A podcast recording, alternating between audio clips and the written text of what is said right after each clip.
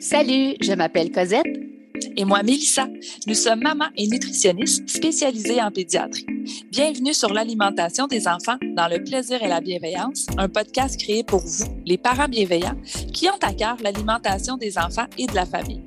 Notre mission est de vous accompagner dans les défis qui peuvent parsemer le chemin de la découverte alimentaire. Seul ou en compagnie d'invités, nous partagerons trucs et conseils pratiques à déguster tout en étant sur la route en train de plier une brassée ou en relaxant avec un bon café réchauffé. Avec nous, vous comprendrez le pourquoi du comment pour vous donner ou redonner confiance en vos approches parfaitement imparfaites pour permettre à vos enfants de devenir des mangeurs heureux, compétents, curieux, intuitifs et bien dans leur corps, une bouchée à la fois, dans le plaisir et la bienveillance. Bonne écoute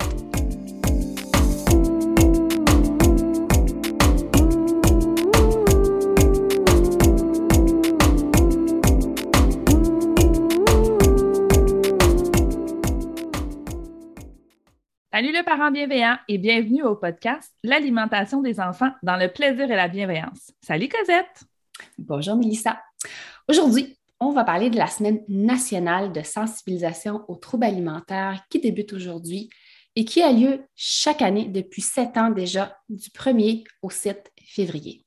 Cette année, le slogan de la campagne de sensibilisation est Personne ne devrait se parler ainsi. La campagne au Québec est une initiative d'ANEB de la Maison L'Éclaircie en collaboration avec plusieurs organismes cliniques de la province. Nous mettrons tous les détails sur les services de ces deux organismes dans les détails de cet épisode. Nous avons donc le plaisir et le privilège d'accueillir pour une troisième fois déjà Marie-Michel Ricard, psychoéducatrice, psychothérapeute et autrice, pour venir discuter avec nous de cette thématique qui lui est tout aussi chère à elle qu'à nous. Marie-Michel est également fondatrice de la clinique Imavi, la seule clinique dans l'Outaouais spécialisée dans les problématiques liées à l'image corporelle et l'alimentation. Bonjour Marie-Michel et merci encore une fois d'avoir accepté notre invitation. C'est toujours un réel plaisir d'échanger avec toi. Oh, allô, quel plaisir partagé. Vraiment, merci pour l'invitation.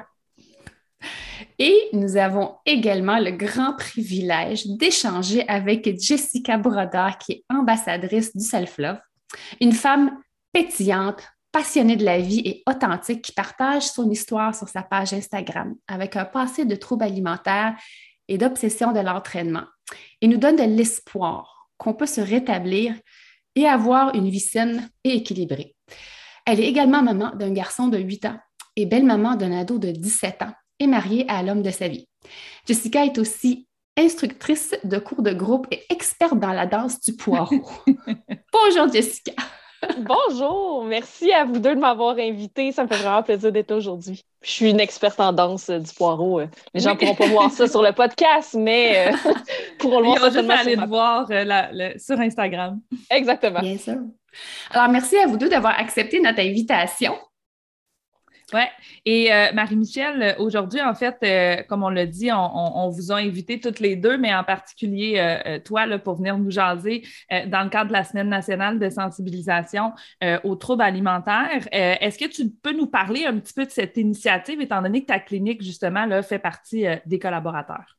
Ben, c'est une semaine, comme tu l'as dit, Cosette, qui est, qui, qui est mise sur pied par ANEB Québec puis la Maison L'Éclaircie, qui sont deux organismes spécialisés en troubles alimentaires. Tu sais, dans le fond, la semaine, euh, a vraiment comme objectif de sensibiliser la population sur les problématiques des troubles alimentaires, mais aussi d'éduquer sur c'est quoi un trouble alimentaire, quels sont les troubles alimentaires au pluriel et comment on peut faire pour les prévenir. Fait que c'est vraiment une semaine où, où est-ce qu'on se permet d'en parler davantage, de, de partager de l'information, de s'éduquer entre nous, de démystifier beaucoup parce qu'il y a encore beaucoup de mythes qui entourent les troubles alimentaires. Justement, est-ce que tu peux nous décrire c'est quoi un trouble alimentaire? Bien, mettons qu'on regarde la, grande catégorie, parce qu'il y a beaucoup de troubles alimentaires qui existent, mais la catégorie, là, c'est un, un, ça, regroupe des maladies mentales qui euh, consistent en des comportements alimentaires perturbés. C'est vraiment des, comportements alimentaires qui ne répondent pas nécessairement aux besoins corporels. Donc, on va aller chercher un contrôle souvent externe. Euh, on va réagir à certaines règles pour contrôler quelque chose qui se passe à l'intérieur. Puis, dans plusieurs cas, il va aussi être accompagné d'une perturbation au niveau de l'image corporelle, mais les perturbations de l'image corporelle ne sont pas présentes dans tous les troubles alimentaires. Puis, euh, Jessica, c'est quoi les mythes par rapport aux signes euh, des troubles alimentaires? Ben moi, je pense qu'on a souvent tendance à, penser qu'un trouble alimentaire va correspondre à un certain type de physique. On a une perception de se dire que ça correspond, par exemple, à un corps qui est très maigre, qu'automatiquement, c'est un trouble alimentaire et que si on n'a pas ce, standard-là, entre guillemets, euh, que ça n'en est pas, mais c'est totalement faux. Euh, finalement, peu importe le corps qu'on a, on peut souffrir d'un trouble alimentaire ou d'une relation perturbée avec notre alimentation. Euh, puis, il faut bien le comprendre pour, pour enlever ce mythe-là. Puis je dirais aussi qu'on croit à tort qu'un trouble alimentaire est seulement d'ordre alimentaire. Que par exemple, on a juste à manger, puis que ça va bien aller, mais ça va vraiment bien au-delà de ça. Puis, tu sais, ça reste un problème de santé mentale. Donc, il y a beaucoup de sphères qu'on va toucher et non pas juste d'ordre de ce que je mange dans mon assiette ou ce que je mange pas finalement. Oui, puis je pense qu'en effet, euh, c'est principalement en fait aussi un désordre d'ordre alimentaire. Puis justement, Marie-Michel, euh, est-ce que tu pourrais, là, sans tomber dans les grosses définitions, euh, mais nous présenter en fait les différents troubles alimentaires, peut-être les plus ou moins connus, là, puis nous expliquer un petit peu comment on peut les diagnostiquer et les reconnaître? C'est vraiment une grosse question, là. Je me permets. Oui, je le sais. je, vais, répondre, je pense, d'une façon très, très, très short and sweet, OK? Puis le but, ça ne sera pas nécessairement de pouvoir les diagnostiquer parce que ça, je pense que c'est important de laisser ça aux professionnels. Puis les seuls professionnels qui peuvent diagnostiquer, c'est vraiment au niveau du corps médical ou des psychologues. Fait que dans le fond, je pense que ce qui est important, c'est peut-être pouvoir reconnaître qu'il y a un problème. Euh, puis après ça, les professionnels vont s'occuper d'aller voir, d'aller évaluer est-ce que le problème est sévère au point d'identifier un trouble alimentaire.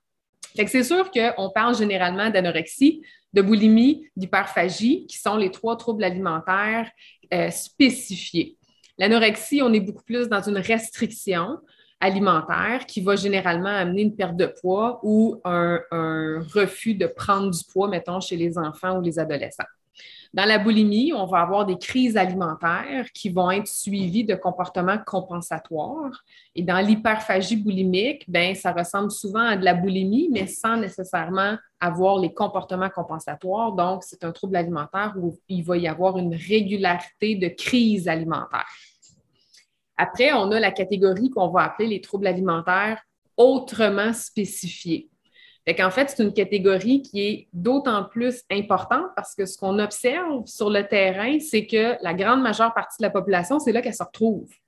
Alors, on va avoir, mettons, le trouble alimentaire de l'anorexie, mais qui ne correspond pas nécessairement aux critères diagnostiques spécifiés. Entre autres, une personne qui a des grandes restrictions alimentaires, mais dont le poids n'est pas significativement faible. Puis ça rejoint, Jessica, ce que tu parlais tantôt, parce que le mythe vraiment de la personne amaigrie, squelettique, c'est un mythe qui dure encore, puis qu'on est donc tanné d'avoir, mais qu'on entend encore rendu en 2022. Alors, pourtant, la personne peut être très malade, souffrir beaucoup de son trouble alimentaire, mais parce qu'elle ne présente pas un poids significativement faible, euh, l'anorexie peut euh, passer euh, en dessous du tapis. ça fonctionne un peu comme ça, la boulimie, mais pas nécessairement avec des crises alimentaires qui sont aussi régulières que dans la boulimie spécifiée. Même chose pour l'hyperphagie. Euh, on va retrouver les comportements alimentaires problématiques pendant la nuit. On peut avoir ce qu'on appelle un trouble purgatif, qui sont des comportements compensatoires qu'on retrouve un peu dans la boulimie, mais sans les crises alimentaires qui viennent avant. tu sais, je pense que l'idée à retenir, c'est que c'est complexe. Il y en a vraiment beaucoup, des troubles alimentaires, beaucoup plus qu'on pense. Et peu importe les comportements alimentaires altérés qu'on retrouve, il y a définitivement une altération du fonctionnement chez la personne, puis une détresse importante. C'est ça un trouble de santé mentale. C'est accompagné d'une souffrance qui est significative. Ça, c'est important à retenir. Oui.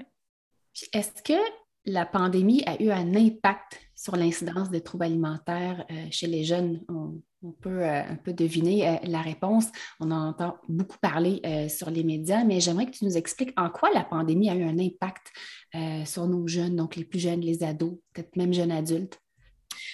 définitivement, la pandémie a eu un impact. À quel niveau l'impact? Au niveau de la science, là, on va le savoir beaucoup plus tard parce qu'on est encore dedans. C'est intéressant parce que je lisais un, article scientifique tout récemment sur, euh, en fait, les chercheurs, ce qu'ils ont voulu faire, c'est qu'ils ont pris l'étendue de la recherche portant sur les troubles alimentaires pendant la pandémie, puis ils se sont questionnés à savoir c'est quoi les conclusions qu'on peut tirer pour vrai à ce moment-ci? Parce que ce qui est arrivé, c'est que quand la pandémie elle a été déclenchée, plusieurs études ont été publiées très, très rapidement. Puis des fois, ben, vous le savez comme moi, là, des études scientifiques, on peut leur faire dire souvent ce qu'on veut. Fait que les chercheurs ont fait une revue systématique euh, et euh, sont allés vraiment voir c'est quoi les conclusions qu'on peut tirer. Puis les conclusions, ben, ne sont pas si claires que ça finalement. Mais ce qu'on sait, c'est que définitivement, il y a une préoccupation par rapport au corps qui a augmenté. Ça ne veut pas dire que le trouble alimentaire a augmenté pour autant, mais on est d'autant plus préoccupé sur notre corps, puis ça, là, par rapport à des populations assez larges. Après ça, ce qu'on sait de façon plus ciblée, c'est que les hôpitaux rapportent une hausse d'hospitalisation, ils rapportent une hausse de demande d'aide dans le réseau public, dans le réseau privé aussi. Les, demandes d'aide par rapport aux troubles alimentaires, ils semblent avoir augmenté. Maintenant, est-ce qu'on a été capable d'isoler la variable pandémie et dire que c'est à cause de ça? L'étude que j'ai lue, qui regroupait plusieurs dizaines d'études scientifiques, on dit on n'est pas capable de conclure à ça maintenant. Peut-être que c'est ce qui va arriver plus tard, mais le lien de cause à effet n'est pas nécessairement clair en ce moment. Mais reste qu'on observe qu'il y a quand même une hausse de demande d'aide, une hausse de souffrance liée au corps, une hausse de préoccupation. Oui. En effet. Puis, euh, selon vous, les filles, puis vous pourrez peut-être euh, répondre à tour de rôle, mais le but aujourd'hui de notre épisode était justement de sensibiliser les parents. Mais pourquoi, selon vous, justement, c'est si important de sensibiliser les parents au développement des troubles alimentaires? Bien, je, peux y aller euh, en premier. je pense que souvent, la, la personne qui souffre d'un trouble alimentaire peut ne pas le savoir. Moi, ça a été comme ça dans mon cas par le passé. Je ne savais pas que j'avais un trouble alimentaire. Donc, c'est sûr que quand tu le sais pas, peut-être que c'est encore plus difficile pour le proche de détecter ça, donc le parent. Euh, puis, on peut avoir tendance, à, la personne qui souffre, en fait, peut avoir tendance à, un peu à le cacher à ses proches, à cacher les comportements qu'elle va avoir, euh, pensant que c'est un trouble alimentaire ou pas, mais euh, va mettre des, des, techniques un peu pour vouloir camoufler le tout, faire à croire que tout va bien, puis que on est en, que tout va bien, on est en contrôle. Euh, puis je pense que c'est important en tant que parent d'être sensibilisé justement aux signes qui pourraient laisser présager un trouble alimentaire ou relation malsaine quelconque. Ce n'est pas nécessairement obligé d'être euh, les règles strictes du DSM, là, on s'entend. Ça peut être vraiment juste des signes qui commencent, euh, puis qui va démontrer qu'il y, a une relation malsaine avec la nourriture, le corps et l'activité physique. Puis je pense que c'est d'être présent aussi en tant que parent, d'être présent pour notre jeune, euh, montrer qu'on est là, qu'on est à l'écoute, même si l'ado ou le jeune ne va peut-être pas nécessairement se tourner vers le parent pour en parler. Euh, mais c'est quand même de rester attentif, je pense, euh, des signes précurseurs. Ben, c'est excellent. je, suis d'accord avec toi, Jessica. en fait, ce qu'on veut, c'est, de comprendre ce qui se passe. Parce que peu importe que ce soit des comportements, comme tu dis, problématiques, sans nécessairement être le trouble alimentaire ou encore le trouble alimentaire, c'est qu'il se passe quelque chose. Si cette maladie-là, elle est présente, si ces comportements de contrôle-là sont présents, c'est qu'on essaie de coper, de gérer par ces comportements-là. Alors, on a besoin, par notre présence, de pouvoir aborder, mais qu'est-ce qui se passe? Qu'est-ce que tu vis à l'intérieur que tu es en train de gérer avec ces comportements-là? Puis le but de prévenir le trouble alimentaire, c'est que comme tout trouble de santé mentale, plus tôt on consulte, meilleur est le pronostic. C'est moi, je fais tout le temps la comparaison avec des racines si on laisse la mauvaise herbe s'enraciner pendant des années, crée-moi que tu vas tirer fort pour pouvoir l'arracher de là. Mais si c'est au début, c'est un petit peu plus facile. Oui. Puis, quels sont les signes ou les comportements qui pourraient alerter un parent? On veut voir des changements. Fait que, tu sais, dans le fond, l'enfant qui va s'isoler davantage, ou l'humeur dépressive va augmenter, l'humeur anxieuse va augmenter, un contrôle plus présent au niveau de l'alimentation. Euh, on ne reconnaît plus notre jeune, euh, il est plus euh, renfermé. davantage préoccupé. Ah, il, s'entraînait, mais là, il s'entraîne pas mal. ah, il me semble qu'avant, il était plus joyeux par rapport à ça, puis là, il l'est moins. Fait que, tu sais, on le connaît, notre jeune. À partir du moment qu'on observe un changement, je pense que c'est important qu'on se pose la question puis qu'on ouvre la discussion aussi à savoir est-ce qu'il se passe quelque chose? on ne veut pas devenir intrusif, surtout à l'adolescence où est-ce que nous autres parents de ce monde, on prend le bord, là, on n'est plus trop intéressants. Mais quand même, on veut. on s'est plate notre vie à l'adolescence. on veut quand même être présent puis euh, euh, pouvoir ouvrir la discussion. Oui, puis si je, si je pourrais rajouter, pouvait rajouter. Euh, je dirais un peu, ça peut être euh, un jeune qui va éviter des repas ou qui va dire qu'il a déjà mangé puis qui n'est jamais présent auprès de nous, un peu dans des comportements qui changent, ou des comportements qui va dire ben la personne va toujours aller aux toilettes après un repas parce que probablement qu'il y, a un comportement compensatoire. Euh, fait un peu, moi, je suis en lien avec Marie-Michel de dire qu'il y a des changements, puis ça, ça peut être vraiment en lien justement de voir une fois, ça se peut que ce soit juste un hasard puis qu'il va aux toilettes pour aller aux toilettes, ça se peut très bien. Mais si on voit que c'est récurrent puis ça revient souvent, il y a des excuses pour éviter les repas ou de dire Ah, j'ai plus faim, puis de repousser l'assiette, de choisir. Il peut avoir vraiment, ça, ça peut être des petits signes, je pense, euh, qu'il faut, faut rester attentif. Oui, exactement. Puis tu le dis bien, en effet, euh, cette, euh, le, fait de vouloir euh, éviter ou de, sauter les repas en famille, on le sait qu'à l'adolescence, ils vont peut-être être un petit peu moins présents avec nous, mais moi, c'est quelque chose souvent que quand je parle avec mes ados en consultation, je leur dis, moi, je veux que vous preniez, que ce soit deux fois, trois fois dans la semaine, mais tu sais, essayez de vous asseoir pour, euh, pour avoir ce petit moment-là de connexion. Fait comme parents, quand vous voyez que vos enfants, là, euh, comme Jessica le disait, évitent et ont toujours des excuses parce que c'est souvent aussi ce qui va arriver. Là, ils vont avoir des excuses. Non, non, j'ai pas faim, finalement, j'ai déjà mangé, mais qu'en bout de ligne, vous réalisez que vous le voyez jamais euh, manger. Puis moi, j'aimerais ajouter aussi des fois que une préoccupation aussi plus importante par rapport euh, au choix alimentaire, euh, des, questions, est-ce que ça, c'est santé? Oh non, ça, j'en mange pas, c'est trop sucré.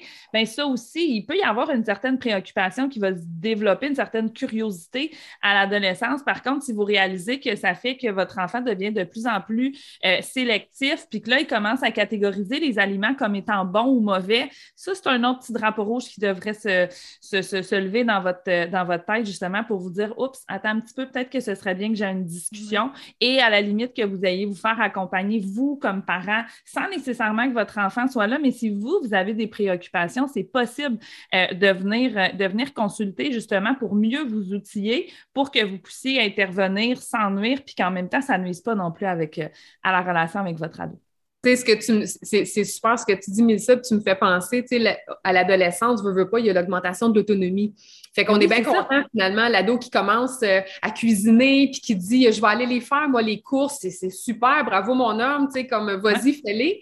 Mais ce qu'on veut, c'est justement garder l'œil ouvert sur ah, ben là, j'achète plus de beurre, on va y aller pour telle sorte d'huile. Ah, ben là, je vais cuisiner parce que là, finalement, les sauces, là, ça marche plus. Puis, fait qu'on va vouloir s'intéresser aux changements. Tu sais, il y a peut-être des changements qui vont être corrects. On veut peut-être augmenter une certaine variété, découvrir de nouveaux aliments, parfait.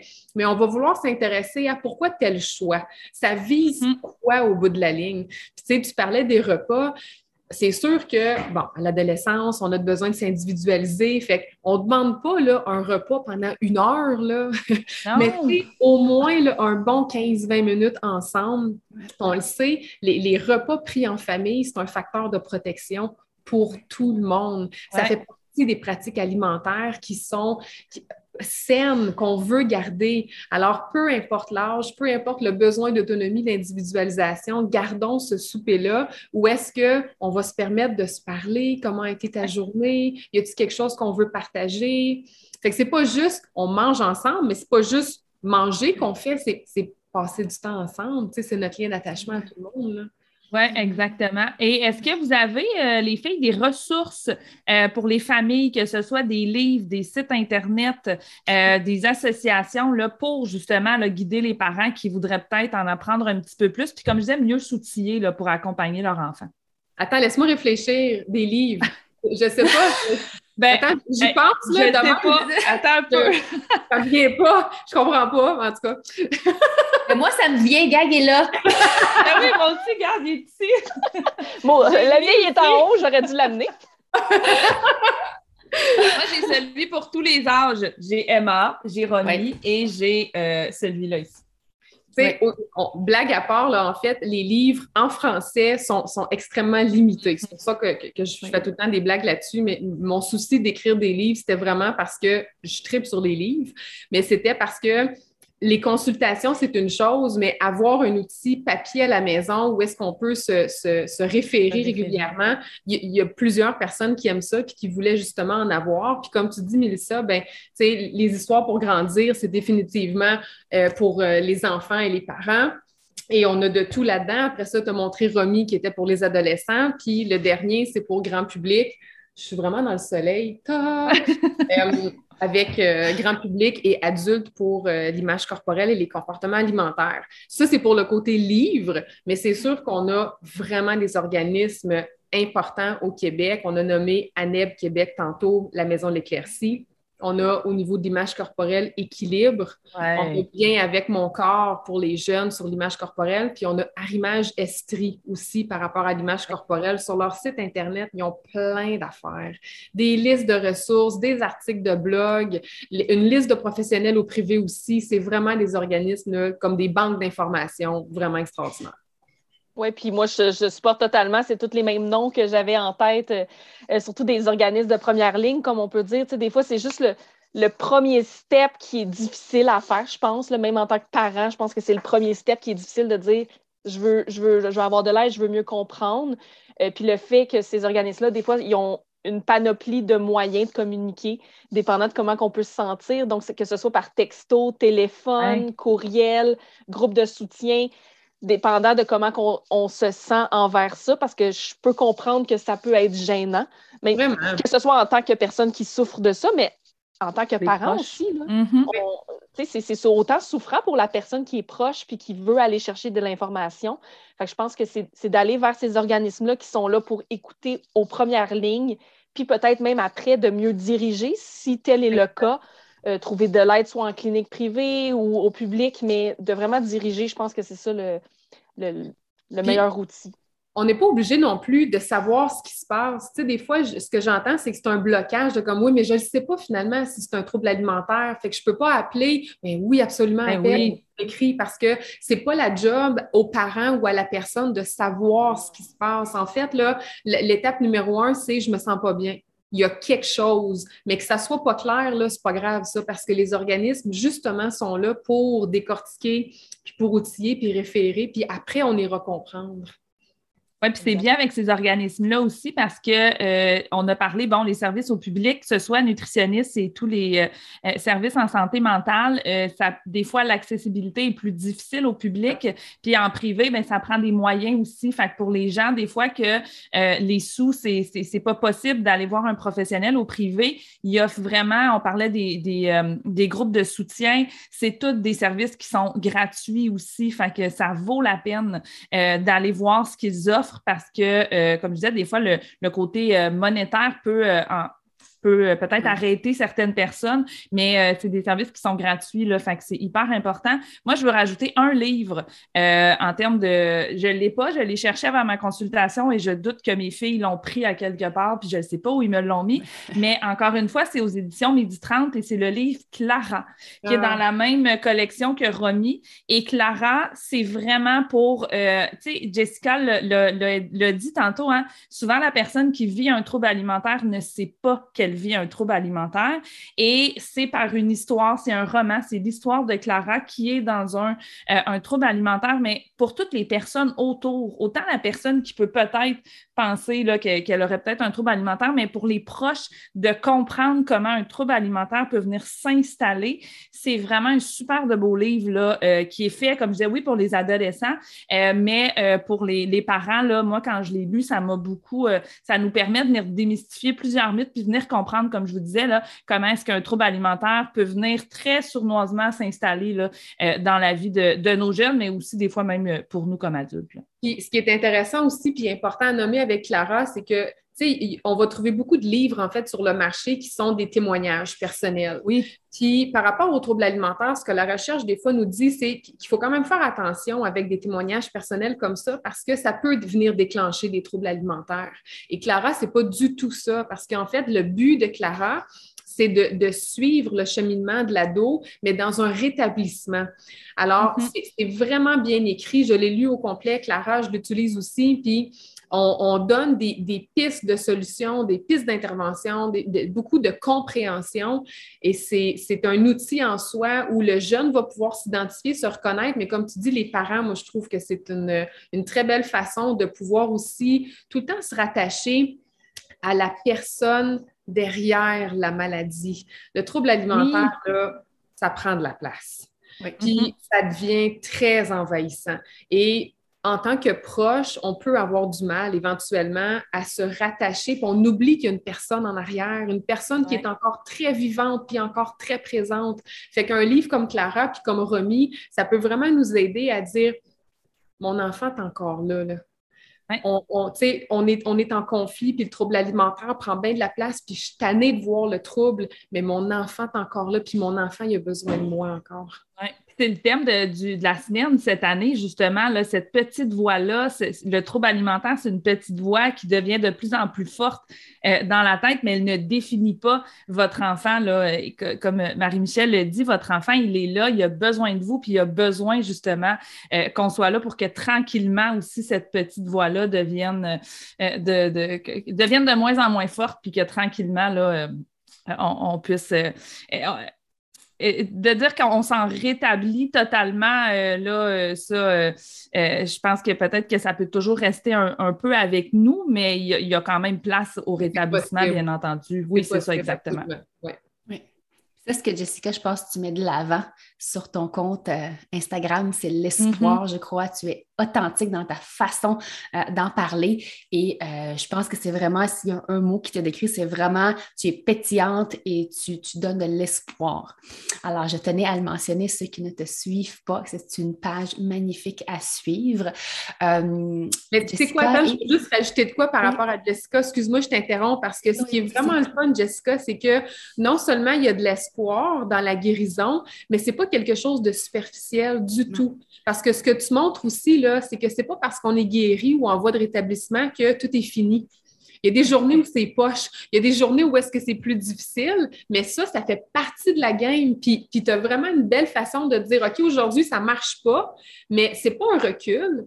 C'est pas comme, j'ai pas, pas retombé, j'ai pas rechuté non plus. C'est, ça fait partie du cheminement.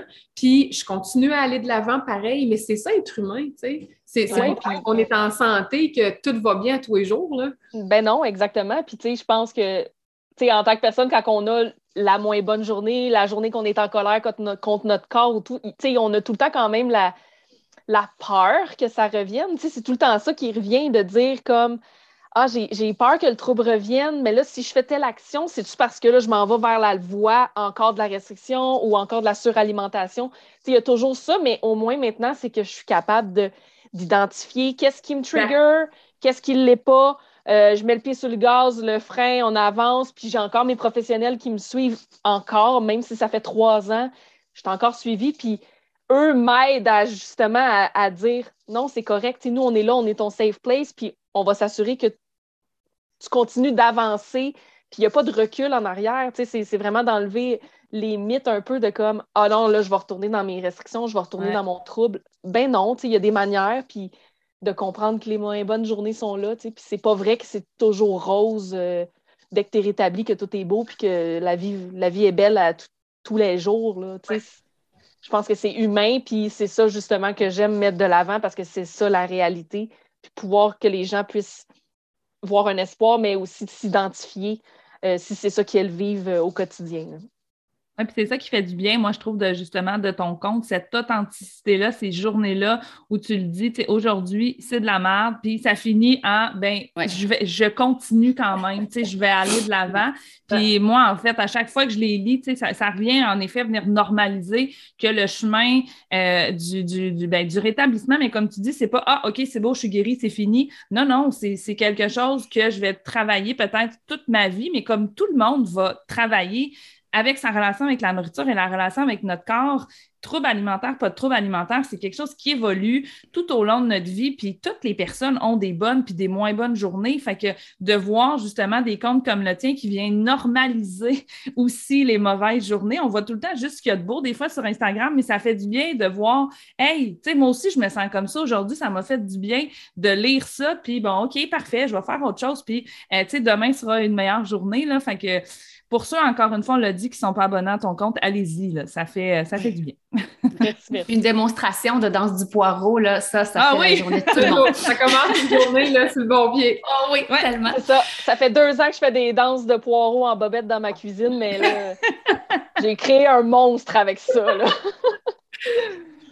Jessica, c'est la semaine de la sensibilisation des troubles alimentaires. Si tu as trois conseils ou messages aux parents d'enfants ou ados qui nous regardent ou qui nous écoutent, quels seraient-ils?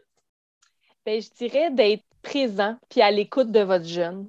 Euh, de montrer qu'on est là, puis même si l'ado ou le jeune ne veut pas nécessairement que le parent soit là, parce qu'on le sait, des fois, c'est la période, ben de juste montrer qu'on est quand même là, puis qu'on est présent, que ce soit par la présence, pas nécessairement dans, le verbal, mais juste d'être présent. Euh, je pense que c'est déjà un grand pas. Euh, puis aussi, de ne pas mettre d'emphase sur l'alimentation ou le corps. Euh, surtout si on voit des si on voit des signes auprès de notre jeune, c'est de faire attention à notre langage vis-à-vis l'alimentation de nous-mêmes en tant que parents vivant dans une culture des diètes dans cette société. Euh, c'est de faire attention peut-être les choix de mots qui peuvent venir accentuer le trouble ou être trigger pour la personne qui le reçoit, donc que ce soit euh, les bons ou les mauvais aliments, tu as juste à manger, des, des, des petites phrases comme ça rapides, c'est pas toujours bon. Euh, fait que ça, ça serait peut-être mon, deuxième conseil. Et euh, le troisième, de ne pas hésiter à consulter en tant que parent euh, pour mieux outiller notre jeune dans ce qu'il vit. Fait que c'est pas nécessairement vu nous qui vit le trouble, mais ça peut être un proche, ça peut être un, autant un parent, mais ça peut être un chum blonde, mon, oncle, ma tante, peu importe quelqu'un qui voit le comportement de notre, du jeune, ben, il y a des outils, il y a des organismes qui sont là pour outiller puis aider, puis comment aborder le sujet peut-être. Euh, fait que je pense que c'est de ne pas hésiter, puis comme on dit, comme, comme Marie-Michel disait, hein, les racines, euh, plus on laisse pousser, plus ça peut être difficile. Donc, je pense que dès le départ, si on est capable de, commencer un, pas vers l'avant, ben ça va être un grand pas finalement. Oui, puis tu disais euh, être à l'écoute puis être présent pour notre jeune, même si des fois on a l'impression qu'il n'a peut-être pas envie qu'on soit là. Euh, ça peut se faire justement de différentes façons. On a parlé du repas en famille, mais ça peut être de vous asseoir puis écouter un film ou une série avec votre ado, un après-midi de jeu de société. Vous intéresser aussi euh, à ce que votre ado vit, mais sans nécessairement justement venir aborder une conversation puis de rentrer dans les grosses, les grosses histoires de la vie ou quoi que ce soit. Là. Juste en effet d'être présent puis des fois, pendant que vous allez écouter le film euh, c'est là que ça peut venir ouvrir certaines discussions, puis des fois non, là, mais c'est quelque chose des fois que moi je donne aussi, quand on pense, on ne vous demande pas de commencer à vous asseoir puis à jaser puis à, demander à votre jeune de s'ouvrir nécessairement à vous, mais quand on parle d'être présent, ben c'est ça. Intéressez-vous à, ce qui l'intéresse lui, puis de cette façon-là, ça vous permet de garder une certaine connexion dans cette période-là où, Marie-Michel l'a bien dit, là, ils sont en recherche euh, d'autonomie, puis on veut en même temps qu'ils le développent. Là, euh, cette autonomie-là éventuellement. Puis Marie-Michel, justement, est-ce que tu voudrais compléter peut-être avec euh, euh, d'autres aspects euh, qu'on aimerait, qu'on aimerait justement là, passer aux parents, si on avait aussi trois points de ton côté à, retenir? Bien, je ne sais pas si j'en ai trois. Jessica, tes points étaient super importants. Tu sais, là, je vais radoter là, ceux qui m'écoutent souvent, mais je, dis tout le temps que le corps, c'est un outil précieux. Fait qu'il nous parle à tous les jours. Le but, c'est d'apprendre à l'écouter quand tu as faim, tu as faim. Si, même si ça ne te tente pas d'avoir faim, puis c'est pas le temps d'avoir faim, ben qu'est-ce que je te dis si tu as faim? fait c'est important. Euh, pour différentes raisons, il y a des personnes qui ont déconnecté de leur corps, puis qui y entendent peut-être plus ce que leur corps leur dit, mais ça revient. Si on se donne la peine, puis les outils nécessaires, ça revient. C'est possible de reconnecter à un corps. C'est important de le faire. Fait que voilà, je pense que c'est mon, mon, mon message. Merci, mesdames, pour votre présence. Ce fut un partage euh, touchant pour ceux qui nous regardent. Je pense que je suis venue les yeux pleins d'eau souvent, euh, le nœud dans la gorge. Euh, donc, c'est rempli de messages importants. Merci d'avoir pris le temps de venir jaser avec nous. Nous allons mettre les notes de cet épisode et tous les liens vers les ressources que vous avez mentionnées, ainsi que les liens vers vos plateformes. Alors voilà, j'espère que tu as aimé cet épisode et si c'est le cas, abonne-toi à notre podcast. Si le cœur t'en dit, tu peux nous laisser une note, un commentaire, car c'est comme ça qu'on peut faire connaître ce balado à d'autres parents, futurs parents, des gens qui gravitent autour de la parentalité en général. Tu peux aussi nous écrire en tout temps si tu as des sujets ou des inquiétudes en lien avec l'alimentation de ton ou de tes enfants. Ce podcast, on l'a créé pour toi et on souhaite du plus profond de notre cœur de maman et de nutritionniste qu'il puisse répondre à, à ton besoin là, maintenant. Merci tellement d'être là. On a déjà hâte au prochain épisode pour continuer de connecter avec toi et de jaser alimentation des enfants dans le plaisir et la bienveillance. Bye bye et à la prochaine. Bye Melissa, bye Jessica, bye Marie-Michel. Bye, bye merci. Salut.